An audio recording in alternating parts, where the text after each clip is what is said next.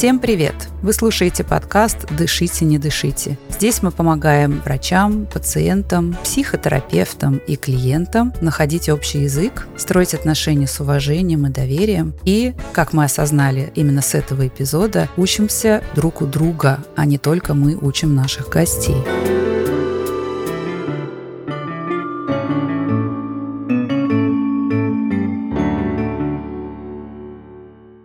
Меня зовут Анна Сонькина-Дорман, я врач-педиатр, врач паллиативной помощи, создатель медицинской школы сообщения. Последние, скоро уже 10 лет, наша школа занимается тем, что помогает врачам совершенствовать коммуникативные навыки. А я Юлия Кауль, соведущая подкаста и симулированный пациент. Это значит, что я помогаю нашим гостям на практике отработать, потренировать различные навыки и техники. Тема этого эпизода – как подготовить пациента, в данном случае клиента, к какой-то неприятной информации или интерпретации его проблемы, которую он, она не готовы в этот момент принять. Кейс у нас будет про домашнее насилие. Хочу предупредить об этом сразу. Кейс очень важный, разговор очень полезный и просветительский в плане домашнего насилия в такой же степени, как полезный в плане коммуникативных навыков. Полин, это капец. Она настаивает, чтобы я достала свой хрустальный шар да, или какие-то чудесные таблеточки и просто избавила ее от страдания. Я в каком-то одиночестве живу. Она не пьет же, не душит. Просто такой сложный характер. Скоро вы узнаете, что это за ситуация, что за консультация и что за фрагмент. А пока давайте познакомимся с нашим гостем. Здравствуйте, меня зовут Амина Назралиева. Я врач-сексолог, психотерапевт и учредительница клиники Mental Health Center. Это частная клиника психического здоровья в Москве. Врач-сексолог. Расскажите нам чуть-чуть подробнее, что это за специальность и как вообще становится таким специалистом. Врачом-сексологом становится обычно после получения какой-то специальности, например, а, специальности врача-психиатра, да, или это может быть врач-гинеколог, или эндокринолог, или уролог, и потом он может пройти а, дополнительное обучение, чтобы получить специальность врача-сексолога. На сегодняшний день сексологию невозможно представить без а, прав человека, в том числе прав дискриминируемых групп. Да, на сегодняшний момент, я не знаю, там, насколько насколько безопасно, что такая путаница с законами на сегодняшний день у нас в стране, да, они антиконституционные, с одной стороны, с другой стороны, противоречат тому, с чем мы как медицинское сообщество согласны, да, потому что мы все договорились использовать международную классификацию болезней, мы все договорились использовать одни и те же определения здоровья, там, сексуального в том числе. И вот сексуальное здоровье подразумевает не только отсутствие страдания, да, но и там, полноценную, полное удовлетворение жизнь сексуальную в любой ее форме, если она происходит по согласию, да, если она не причиняет никакого ущерба для других людей. И вот есть там, так сказать, определенные серые зоны, к сожалению, с недавних пор. Вот, и это, эти серые зоны касаются сексуальной ориентации, да, гендерной идентичности, прав женщин, Насколько я понимаю, текущий закон в Российской Федерации, он пытается заставить меня как врача называть ненормальным то, что на самом деле нормально. Да, в противном случае мне светит двадцаточка там, или сколько сейчас дают. Я не знаю. Поэтому врач-сексолог э, на сегодняшний день это такой своего рода диссидент. Активист. Или Дон Кихот, да, или приспособленец. То есть, ну, ну приходится выбирать что-то одно, чтобы, чтобы как-то вот, я не знаю, или сохранить жизнь, или свободу, или, или самоуважение и совесть. Сложная ситуация. Но если говорить проще, попробовать совсем уж упростить, э, врач-сексолог занимается чаще всего распространенными а, дисфункциями у мужчин и у женщин. Эти дисфункции связаны с влечением, с возбуждением, да, или там с реакцией генитальной на, так сказать, стимуляцию, и с финалом вот этих вот так сказать, телодвижений, для кого-то осмысленных, для кого-то экстатических, для кого-то бессмысленных и болезненных, там, в виде оргазма или боли, или безразличия, или отвращения. То есть вот все, что вызывает субъективный дискомфорт, настолько сильный, да, что это уже стало там дистрессом, это мучает, это продолжается достаточно долго, это влияет на качество жизни. Все, что сильно отличается от того, что было раньше у человека, очень часто это один из ведущих критериев для того, чтобы уже диагноз можно было установить. При этом ситуация еще усложняется тем, что в сексе практически нет никаких норм. Да, мы такие животные, у которых секс очень разнообразный. Вот, и мы можем видеть двух одинаковых, на первый взгляд, людей, у которых, э, я не знаю, сексуальная активность примерно одинаково выглядит и происходит, если раз в неделю, раз в две недели. Один будет выполнять критерии диагностические, второй при этом нет. И это, конечно, усложняет да, и диалог между врачами и специалистами по всему миру, и сбор там, статистических данных, и исследования. Поэтому в целом, наверное, это такая большая мусорная свалка. Вот, и каждый, вот кто во что гораст, э, то и делает. Но даже сам факт, да, что человек обращается за помощью к сексологу, приходит и рассказывает, что с ним происходит, преодолевает стыд, и встречает на том конце кого-то, кто не осуждает, и, там, задает вопросы уточняющие, и скажет, слушай, с тобой все нормально, потому что чаще всего это ну, весьма нормальные штуки, да, то, что происходит с людьми. И вот для этого есть решение такое, это попробуй вот сделать то и то и то. Это уже вызывает такое большое облегчение, и этого очень часто достаточно.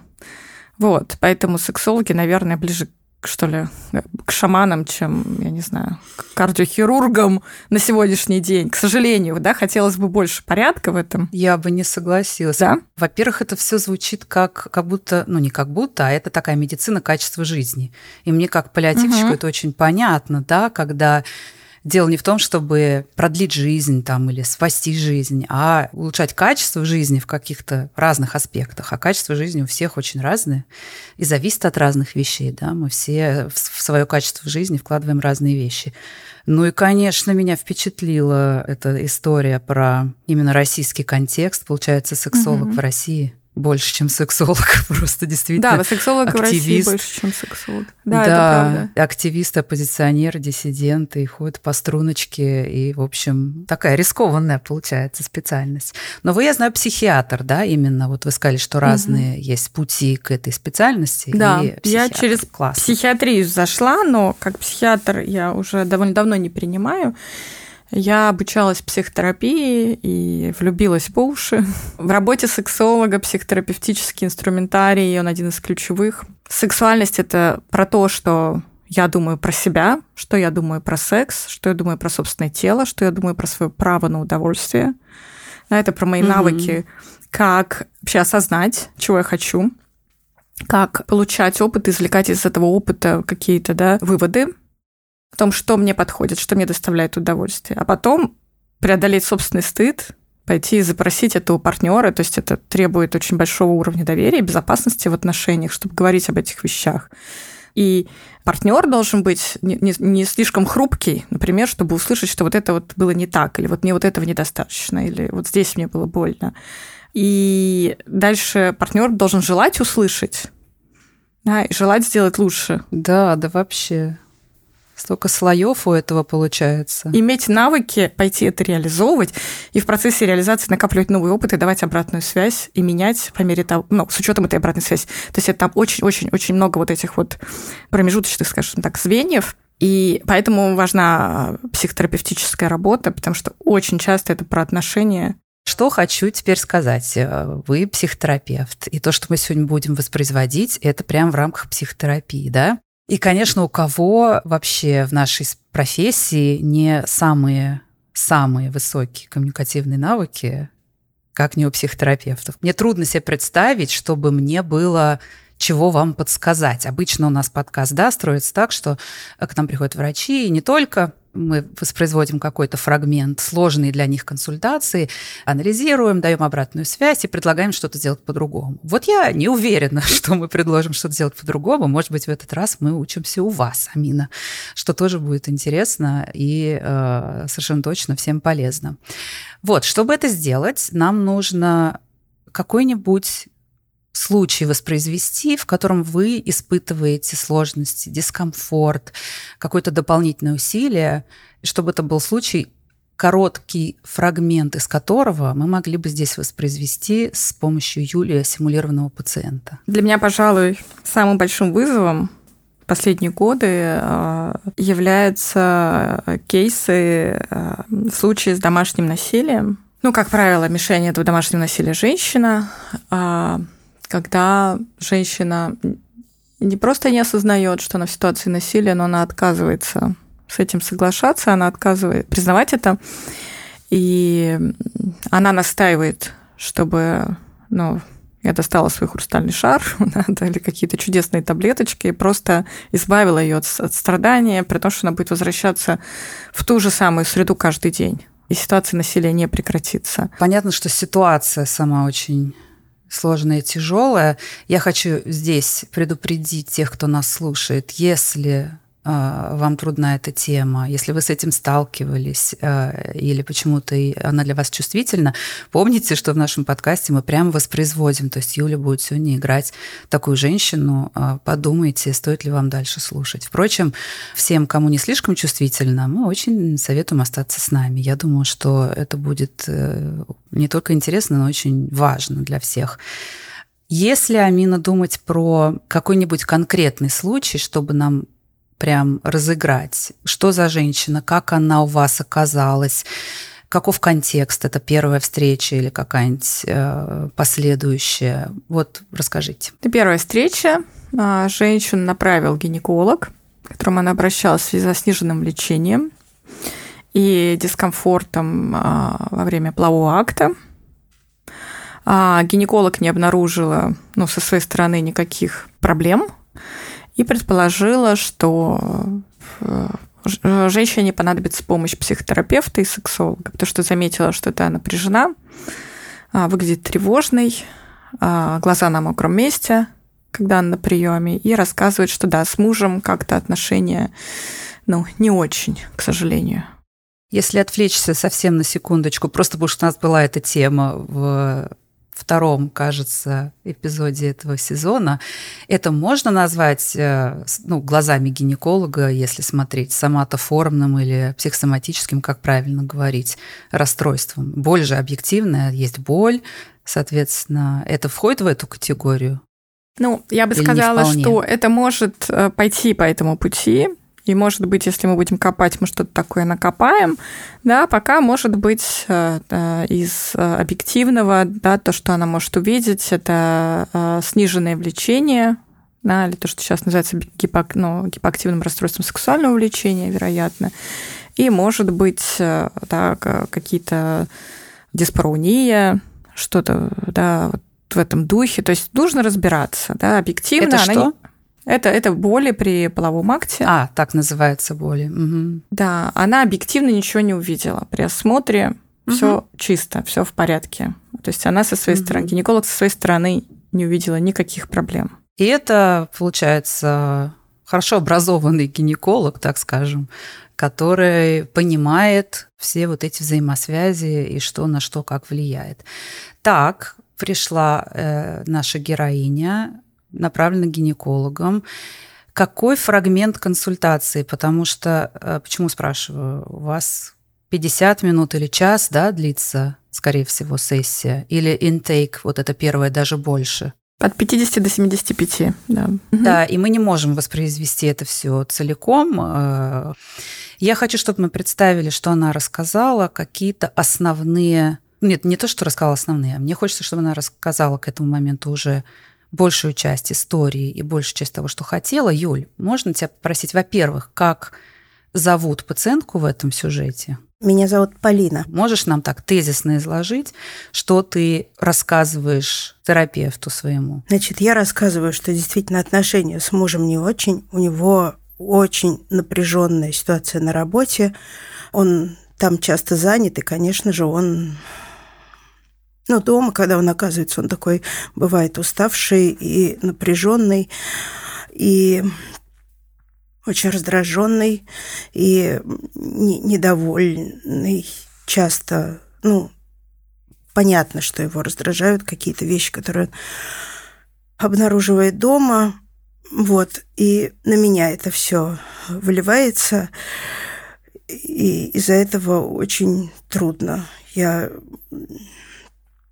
как будто виновата и, и, из-за порядка или беспорядка в доме, и из-за того, как выглядят дети, и что с ними происходит. Нет, конечно, это моя же сфера ответственности, это я все понимаю, и если что-то, это, это действительно я виновата, но очень это бывает, прям выливается в какие-то скандалы и конфликты.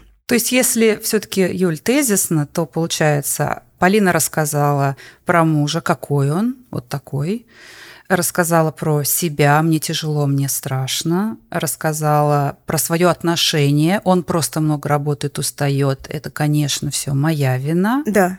И, и еще про то, что я чувствую, что, ну так, если по сути, то, конечно, я в каком-то одиночестве живу. У меня практически нет подруг уже, и как бы собственного какого-то круга общения тоже уже нет. Это или родители других детей, с которыми общаются мои дети, или ну, какие-то семьи, когда к нам приходят гости, коллеги, ну, или знакомые, приятели мужа, ну, в общем, среди них таких близких моих каких-то нет, а, что тоже вызывает недовольство, пожалуй, мужа моего. Угу. И я подозреваю, что про каждый из этих пунктов, Амина, да, в рамках сессии вы спрашиваете поподробнее, выражаете сочувствие, какие-то у вас наверняка есть направляющие вопросы. И в ходе слушания я не знаю, но я подозреваю, что есть какие-то красные флаги наверняка, да, что-то, на что вы прицельно обращаете внимание, потому что это как-то симптоматично. Ну и, конечно, она рассказала про, и, наверное, в начале про сами проблемы, с которым пришла исходно к гинекологу, представим, что она их тоже описала, и вы тоже про это расспросили. И вот к моменту, который мы воспроизводим, уже распознали то, что распознали, увидели эти красные флаги. Кстати, можете, э, есть это такой какой-то прям список, того, что для вас самое тревожное, что э, из чего вы делаете, по сути, если медицинским языком говорить, то вы собираете патогномоничные симптомы и ставите диагноз домашнего насилия. Да? Каковы эти прям симптомы, которые, это, кстати, просветительски сейчас будет очень, мне кажется, полезно нашим слушателям.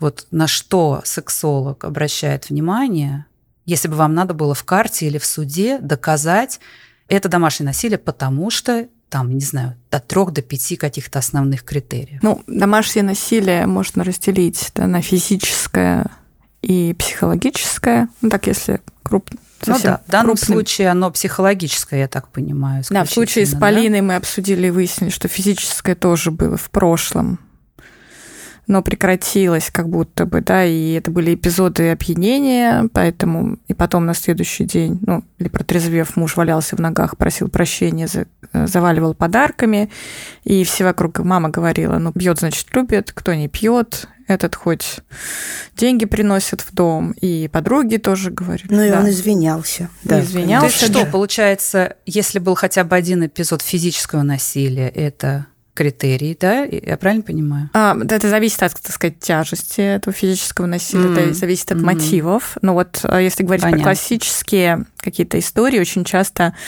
а, и женщинам, и специалистам помогающих профессий сложно распознать насилие, потому что, ну вот если, если бьет, да, там, физически, да, а, рукоприкладство происходит, то как будто бы все совсем очевидно да, и все понятно.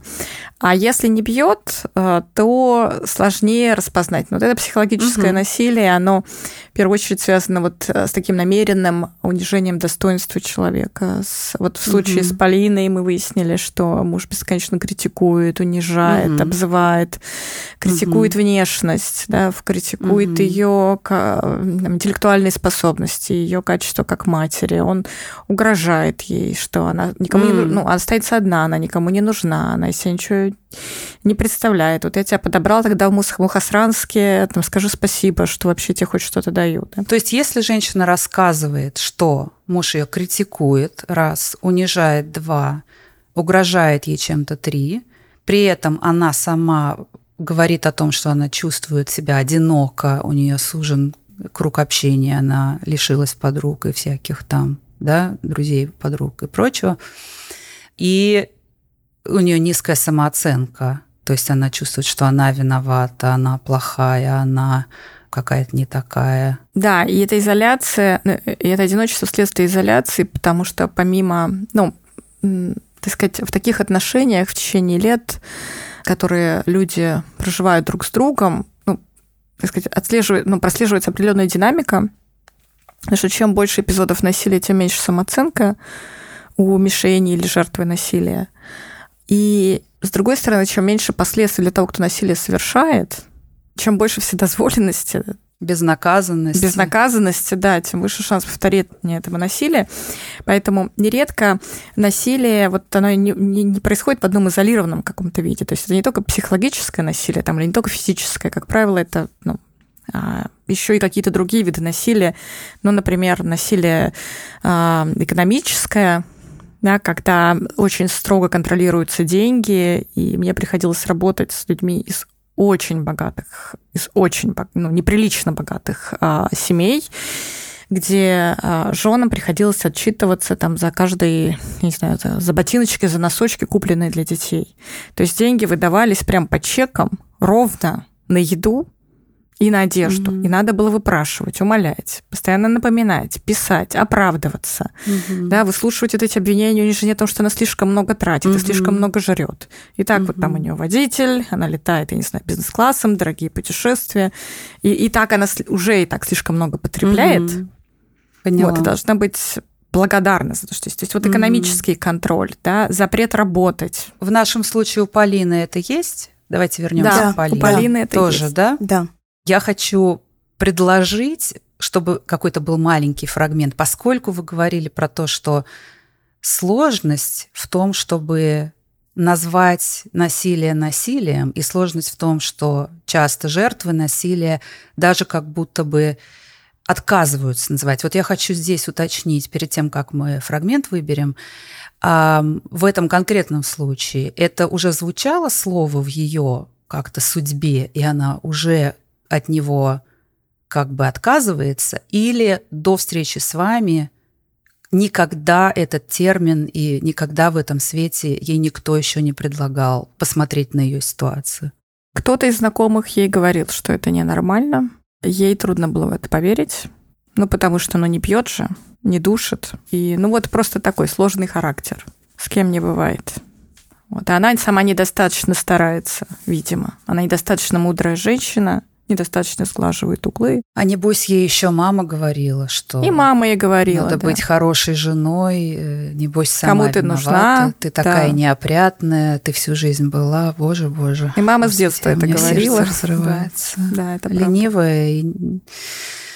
Ой, кошмар. Давайте тогда представим, что когда она вам рассказывала, я не сомневаюсь, что, Амина, вы прекрасно умеете расположить пациенток, клиенток, чтобы они вам все подробно рассказывали. Представим, что по ходу она рассказывала, что вот я рассказывала подруге, она мне сказала, что это ненормально, мне это странно. То есть к тому моменту, который мы воспроизводим, вы уже имели возможность э, оценить, что эту мысль кто-то ей уже пытался до нее донести, и уже смогли оценить, что она эту мысль, в общем, не принимает пока. То есть как будто бы есть какой-то перечень критериев, и даже это не в таком прямом смысле критерий, как я пыталась как-то сейчас пытаюсь, потому что мне хочется мыслить терминами красных флагов, знаете, так прописать их. Сколько нарративов каких-то узнаваемых, да, какие-то узнаваемые паттерны, истории, которые для вас складываются вот в этот вот пазл в процессе расспроса, да, э, мне кажется, мы когда-то говорили на подкасте про разные способы клинического мышления, и один из них распознавание паттернов, когда вы, слушая истории, просто у вас складывается картина, которая вам хорошо знакома. Давайте тогда представим момент, когда эта картинка у вас уже сложилась. И, наверное, я вас прошу, а не сама определю, вот с какой и чьей реплики нам логично начать тот фрагмент, который мы разыграем. Ну, может быть, я попробую резюмировать то, что мне Полина сейчас сказала, и объяснить, как я понимаю, что с ней происходит. Тогда мы можем начинать. Поехали. Полин, я правильно услышала, что вы уже много лет чувствуете себя изолированной. У вас вы когда-то были цветущей, яркой женщиной. у вас были интересы, вы верили в себя, у вас были планы на будущее многочисленные. За эти годы совместной жизни вы перестали в себя верить, вы начали думать о себе, что вы глупая, никудышная, плохая жена, плохая мать, а, что вы отвратительно выглядите, что вы себя запустили, Да. что вы никому не нужны, что вы недостаточно стараетесь, да, и, и при этом да, когда-то в ваших отношениях с мужем, когда все у вас начиналось, у вас, правда, ваше влечение было достаточно высоким, вы получали удовольствие от процесса, это было здорово.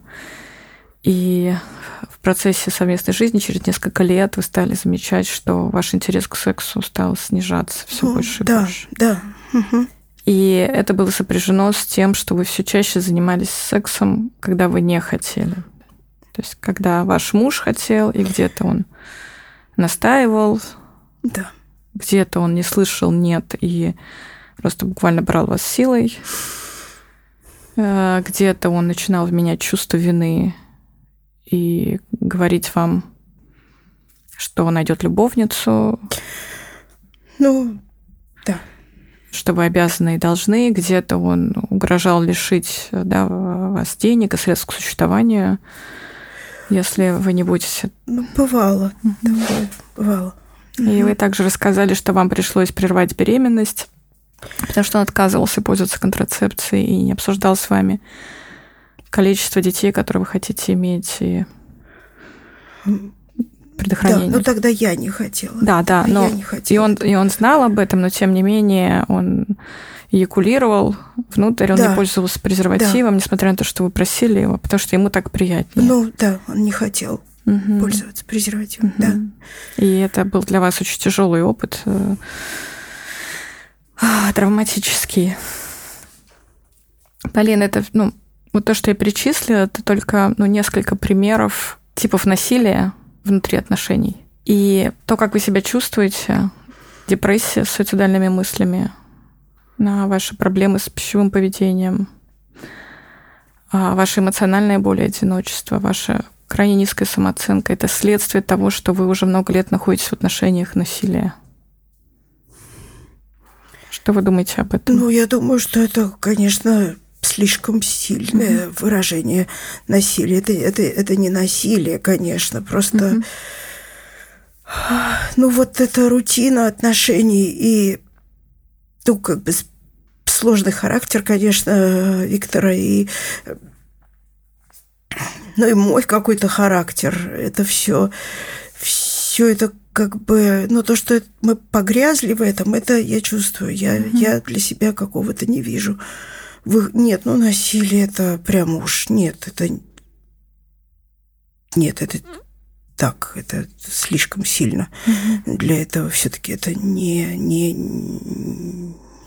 он не бьет меня, это Ну, я понимаю, и вы здесь абсолютно не одинокие, да. Многие представляют себе, что насилие это когда человек, ну, я не знаю, избивает кулаками и или там, не знаю, носится с ножом с другим человеком. Но вот физическое насилие, и оно было у вас в прошлом, вот, и, к счастью, прекратилось. Но а, тем не менее, все не, ограничивается физическим насилием, и есть другие виды насилия. И, и я понимаю, что это трудно принять.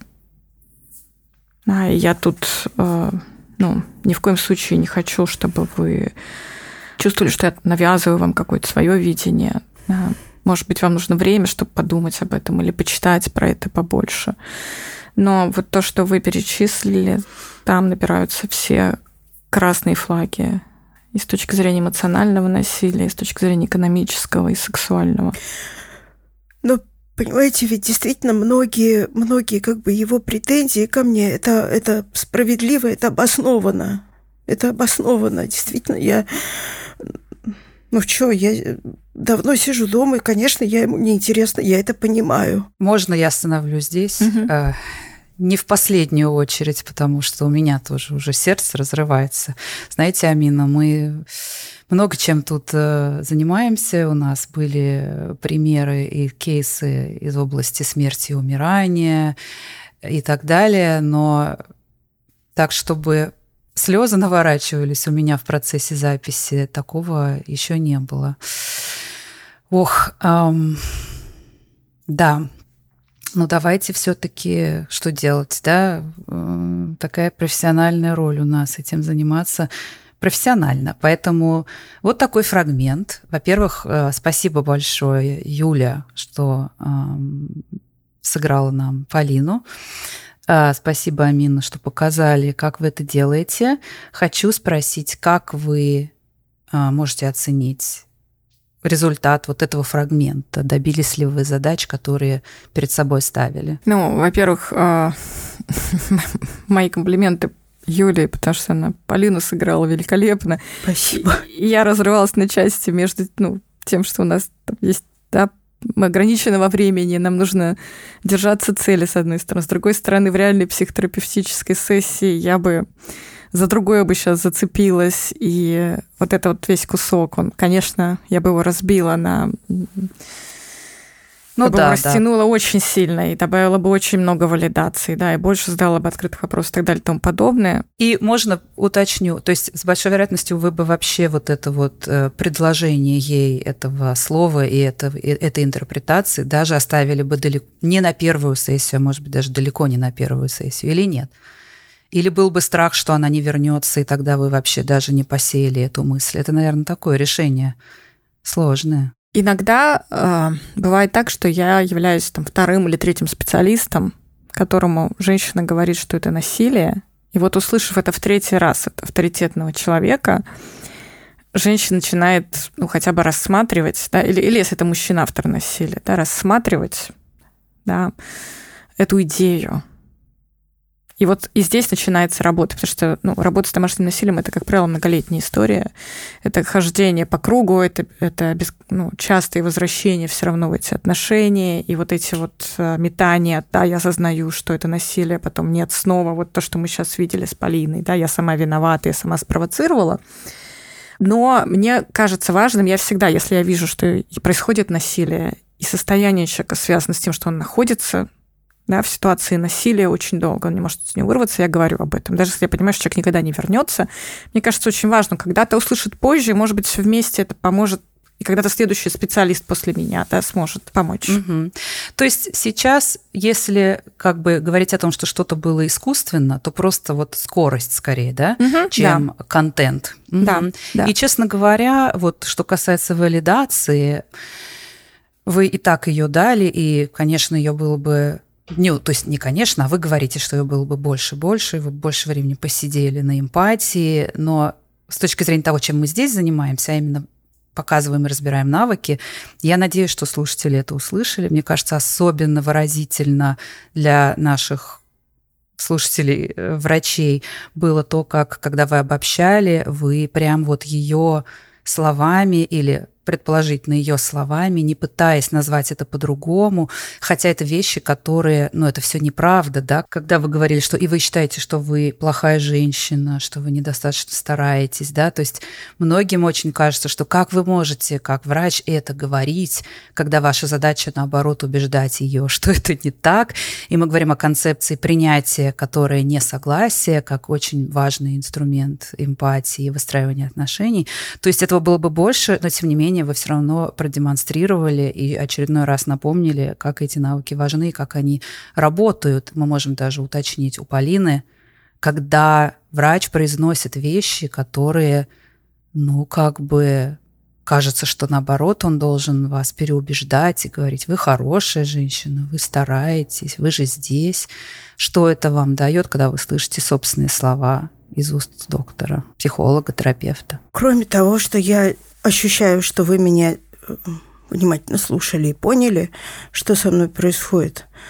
Мне кажется, что это как бы уже само по себе немножко сближает нас, потому что вы действительно не, не стараетесь это как-то переделать даже в своей речи и в, в, в, в моем восприятии. Мы как будто, да, вот говорим эти, этими словами. А я замечала вот э, в своем опыте как клиент, что вот эти обобщения такие вот э, абсолютно, ну, не, не нейтральные, что ли, а как бы без интерпретаций, которые даются, позволяют тебе как клиенту еще услышать твой, твои слова от кого-то другого и иногда более критически к ним отнестись. что это я все вот это я сказала, да, это я сказала, что я плохая женщина, то есть это как бы немножко позволяет посмотреть на свои слова со стороны. Вот, а я хочу тогда, раз искусственность э, была в том, что этого всего было бы больше, хочу тогда проанализировать то, что даже в естественной ситуации все равно было бы, потому что вы этого не избегаете. Именно тот момент, когда вы ей говорите о своей интерпретации, говорите ей о том, что это насилие. Как вот вам кажется, этот момент прошел, как вы его оцениваете? Мне показалось, что вот если до этого я видела напряжение, страх да, в глазах а, Полины, то после того, как я произнесла слово насилие, я увидела такой как будто бы шок, да, и желание защититься э, от этой информации. Сопротивление какое-то, да? Да, сопротивление. И я понимала, что я сейчас стою перед дилеммой. Ну да, давить еще, настаивать еще или отступать, как будто бы, да? Да, то есть или сохранять контакт, э, сказать, и пойти по пути поддержки больше и выслушивать и валидировать, чтобы ей стало легче. Угу. Сегодня она ушла там, понятое, выслушанное, или угу. назвать насилие насилием, может быть, запустить да. Да, какой-то долгосрочный, ну, очень да. важный процесс изменений. Но мы здесь, поскольку не э, совершенно не для того, чтобы именно интервенции оценивать, да, тут как бы вмешательство состоит в том, чтобы предложить ей эту версию, предложить ей это слово, да, и сам факт и само решение его и предложить мы совершенно никак даже не будем, не будем сомневаться, в общем, в угу, правильности профессиональности да. именно этого решения. Мы здесь для того, чтобы анализировать, как это делается, да, как именно. Я вот хочу спросить у Полины. А, Амина чувствует, что изменилось эмоциональное состояние, и что-то такое вот возникло что? Вы очень точно прямо этот и, и, и момент почувствовали, и то, как и то, что со мной происходит. Да, у меня прям было желание как-то угу. так это от этого слова закрыться и его от себя отталкивать. И давайте вспомним, что вы сказали конкретно, поскольку мы про этот уровень коммуникативный. После того, как вы обобщили, вы сказали так. Это все несколько примеров разных типов насилия.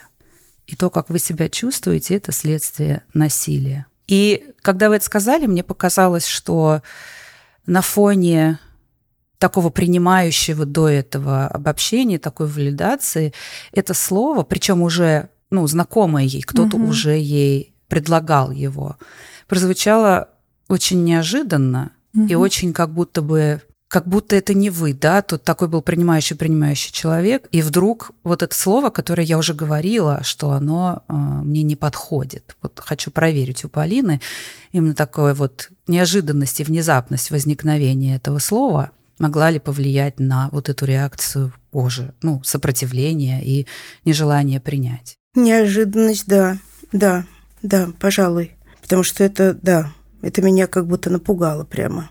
Понятно, что сущностно невозможно предложить ей слово, да, без того, чтобы мы заведомо знаем, что она не хочет это так называть.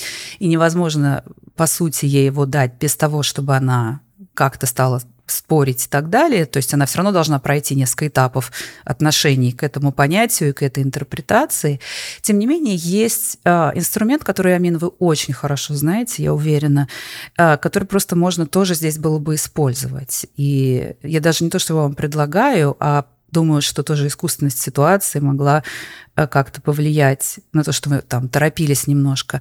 Но что можно делать, когда мы собираемся сказать что-то или неожиданное, или что человек не ожидает услышать. Или, кстати, вот в работе сексолога, да, наверняка есть э, эти моменты, когда вы будете задавать вопросы какие-то очень чувствительные или интимные, да, и вы наверняка предупреждаете, что сейчас мне надо спросить несколько вещей, и это может вас смутить, или там что-то такое.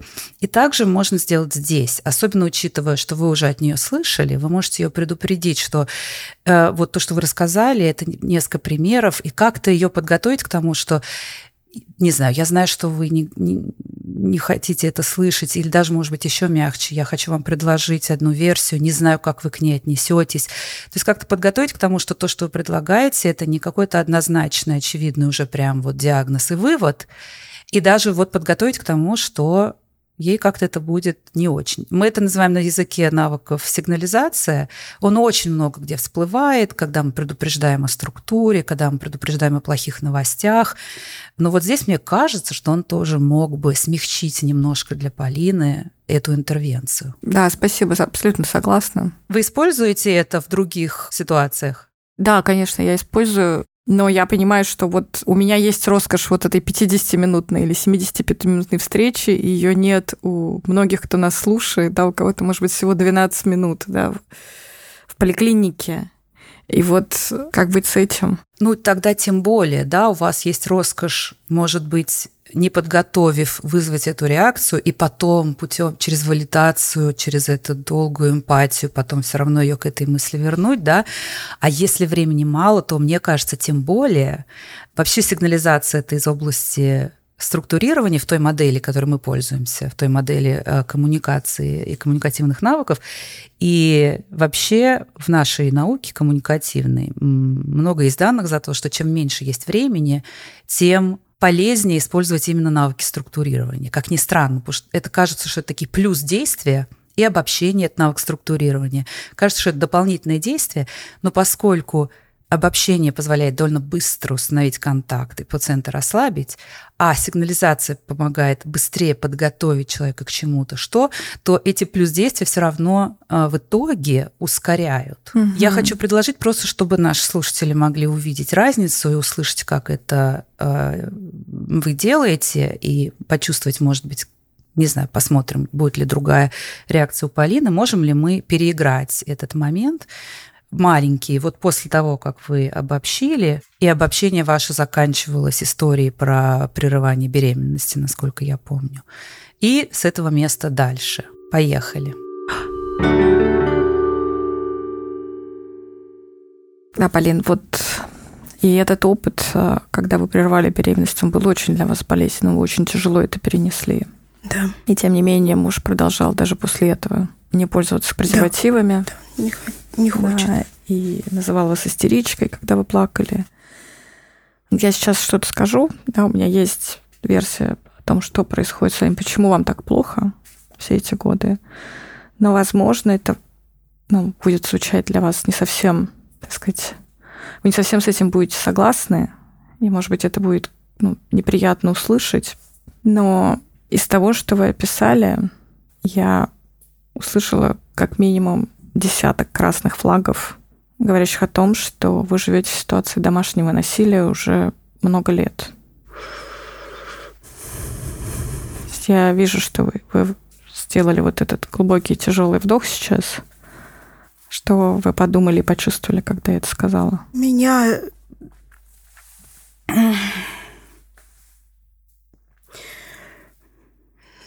Ну, я не, не знаю, я, ну, ну что это? Можно сказать, что мой, мой муж насильник, но, но нет, это, это как-то совсем насильник. Это когда кто-то, не знаю, на улице нападает или там угрожает. Это, конечно, ну, какое-то какое давление есть. Это, это, это есть. Это но прямо вот насилием я бы это... Я не знаю, как это можно назвать.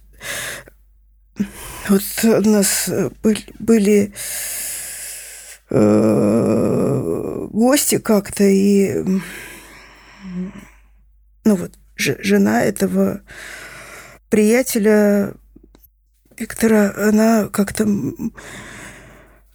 мы когда там перешли в другую комнату, она мне как-то сказала, что э, никогда не, не думала так типа раньше э, ви, ви, не видела его дома в семье и никогда бы не подумала, что он абьюзер. Я как-то я сказала, ну ты чего? Конечно, нет. Он очень любит нас и детей, дети любят его. А потом, когда они уехали от нас, она мне написала прямо, Полин, это капец. Капслоком. Я удалила это, но, но, но просто вот эта мысль, что со стороны это как-то тоже выглядит бросаться, может, в глаза незнакомым людям, хотя я очень стараюсь. А, но, видимо, как-то недостаточно. Я все-таки у меня получается сглаживать углы, чтобы это не было заметно. И давайте закончим здесь. Ух, выдохнем все. Ой-ой-ой.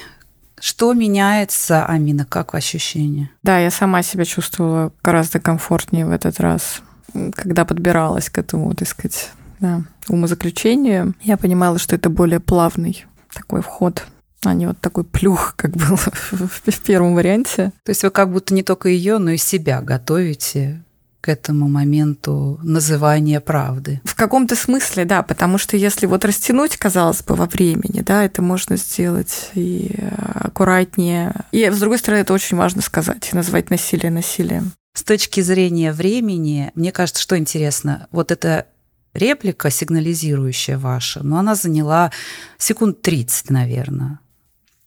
При этом смотрите, насколько сейчас она ближе к принятию. То есть в первом случае у нее было глухое отрицание, сейчас как будто это уже торг. То есть да, давление есть, но все-таки не насилие. Да, подруга сказала, то есть не подруга, а там жена чья-то сказала, что это видно со стороны, но я недостаточно скрываю. То есть она ближе к принятию, а значит, ваша цель мне кажется, будет достигнуто быстрее. И это очень часто в коммуникации это правило работает. А, где-то плюс, плюс ткань, где-то минус ткань. То есть на какие-то инструменты потратить время, э, сколько-то секунд или минут, для того, чтобы потом э, сэкономить время на чем-то другом. Обратимся теперь к Полине. Полина, нам кажется, так со стороны слушая, что по-другому получилось в этот раз. Мы слышим от вас другие вещи, и кажется, что эмоциональная реакция другая. Расскажите. Ну, вот как-то оказалось, что действительно принципиально важно для меня было, что вот это слово насилие не, не, не было так да, в лоб. Вот, вот резко и в лоб, да, как какой-то страшный диагноз или что-то такое, что меня напугало по-настоящему. Сейчас у меня такое чувство, что как бы, но как будто бы можно называть это другими словами тоже. Я могу даже что-то такое рассказывать, больше как будто приоткрывать эту тему и, и то, что я об этом думаю, то, что было. Ну, как бы это слово с вашей стороны произнесено, я не могу еще заставить себя э, и вообще не, я, это, это для меня по-прежнему в произнесении too much. Но есть другие какие-то слова, которые я могу привлечь, и, и при этом у меня такое ощущение, что мы как будто бы все равно говорим, ну, примерно об одном и том же. Давление, острые углы, абьюзер, то угу. есть, да, Видимо, я правильно да, понимаю, Полина, да, потому да, что да, потому что Амина сказала, я вот хочу сказать вам это, поскольку это было такое, я бы так это назвала, это как будто бы открывает Да, и вам это может контекст. не понравиться, да. и, и как будто я тогда и вы не обязаны это принимать. Да, и не, не обязаны mm-hmm. так это называть, да, и, и, и соглашаться с этим, да, как будто я могу привлекать другие какие-то более подходящие для меня слова, описывая все равно эту, эту же эти же ситуации. Такими несложными, э, неочевидными инструментами, про которые достаточно просто подумать.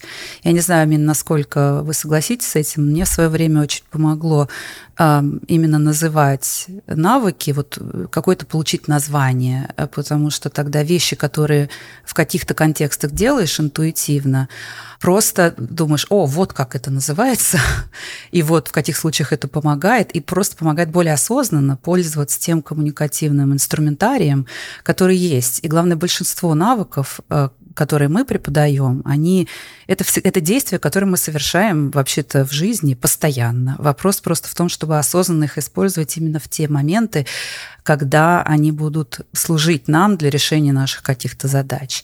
Вот так вот. Спасибо большое, что принесли нам этот кейс, поскольку это такая была, мы все тут учились друг у друга. Спрошу у вас сначала, Амина, что возьмете с собой? Ну, во-первых, я возьму, что это всегда невероятно полезно ну, в очередной раз, да, я убеждаюсь, что невероятно полезно брать супервизию и учиться, да, сколько бы ты ни учился. Очень важно делать перерывы, но тем не менее, да, продолжать учиться. Да, второе, хотя, ну, в психотерапевтическом инструментарии, а, да, вот эти навыки мы им уделяем много внимания, да, и то, что вы описали как сигнальный, да, вот эту интервенцию, ну вот в, в том направлении, в котором я работаю, это относится к одному из видов валидации.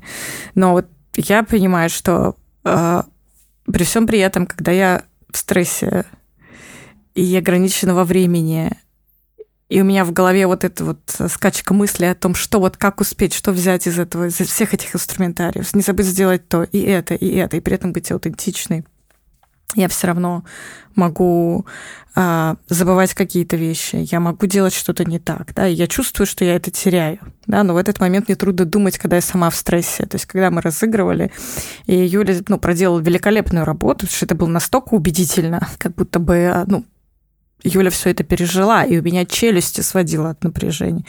Потому что я ну, тоже сочувствую очень, да, и я слушаю, меня охватывает ужас от всего этого. Вот. И мне очень жаль эту женщину, с одной стороны, да, и с другой стороны, мне важно найти правильные слова, чтобы помочь, и чтобы она не закрыла дверь и не ушла навсегда. Вот. И это тоже дает дополнительную, да, вот это вот чувство тревоги. Плюс вот то, что называется, да, performance anxiety.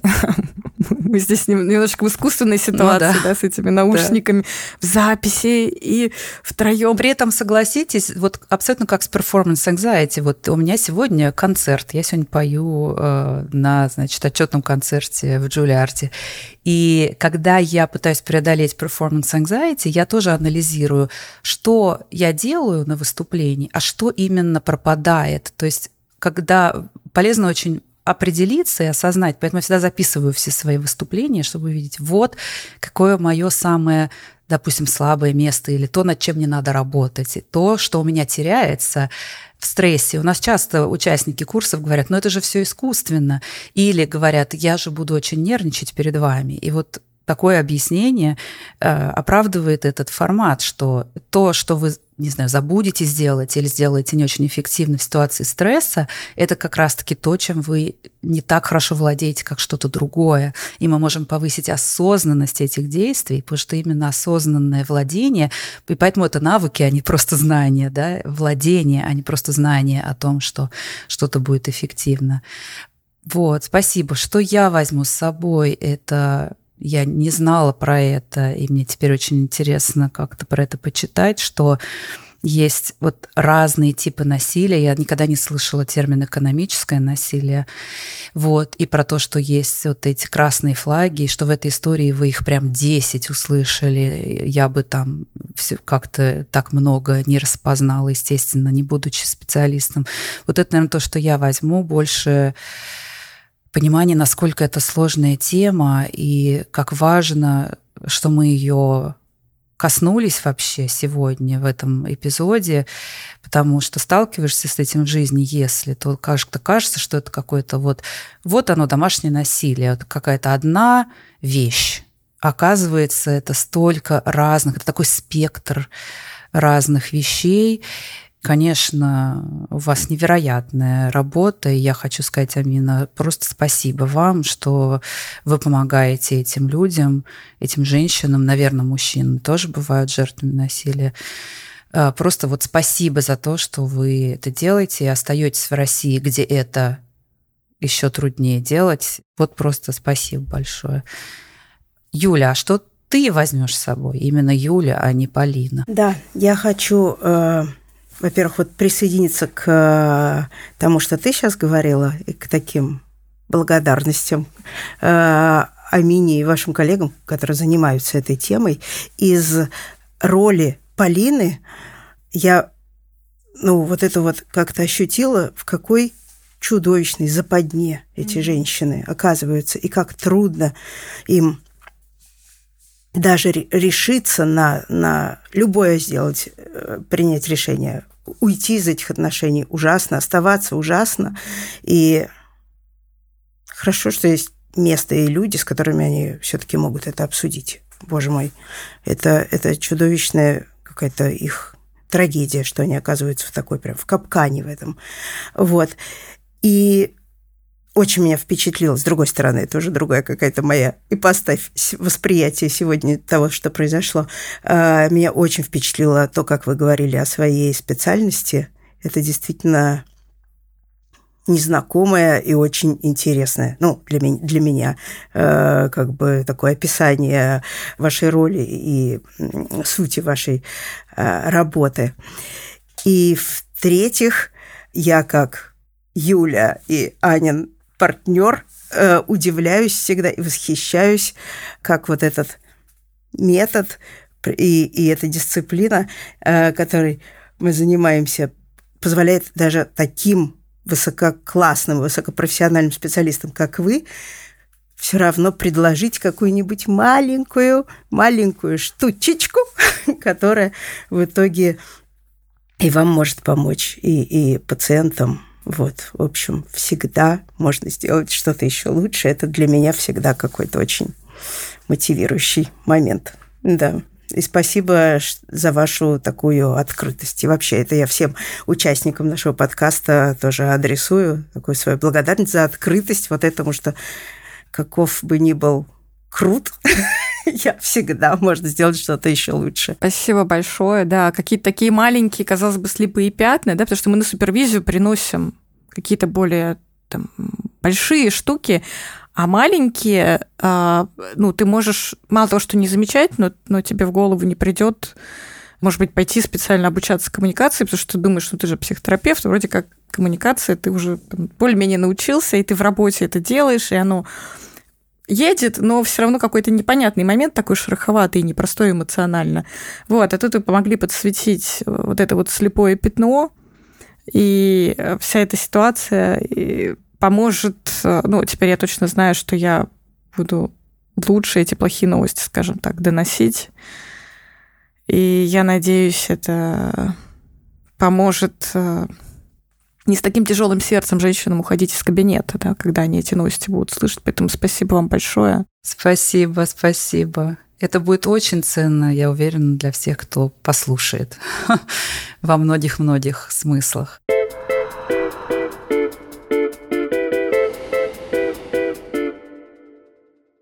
Вы слушали подкаст «Дышите, не дышите». Со мной сегодня в студии были Юлия Кауль, симулированный пациент, и Амина Назаралиева, врач-психиатр, сексолог и психотерапевт, создатель и директор клиники Mental Health в Москве.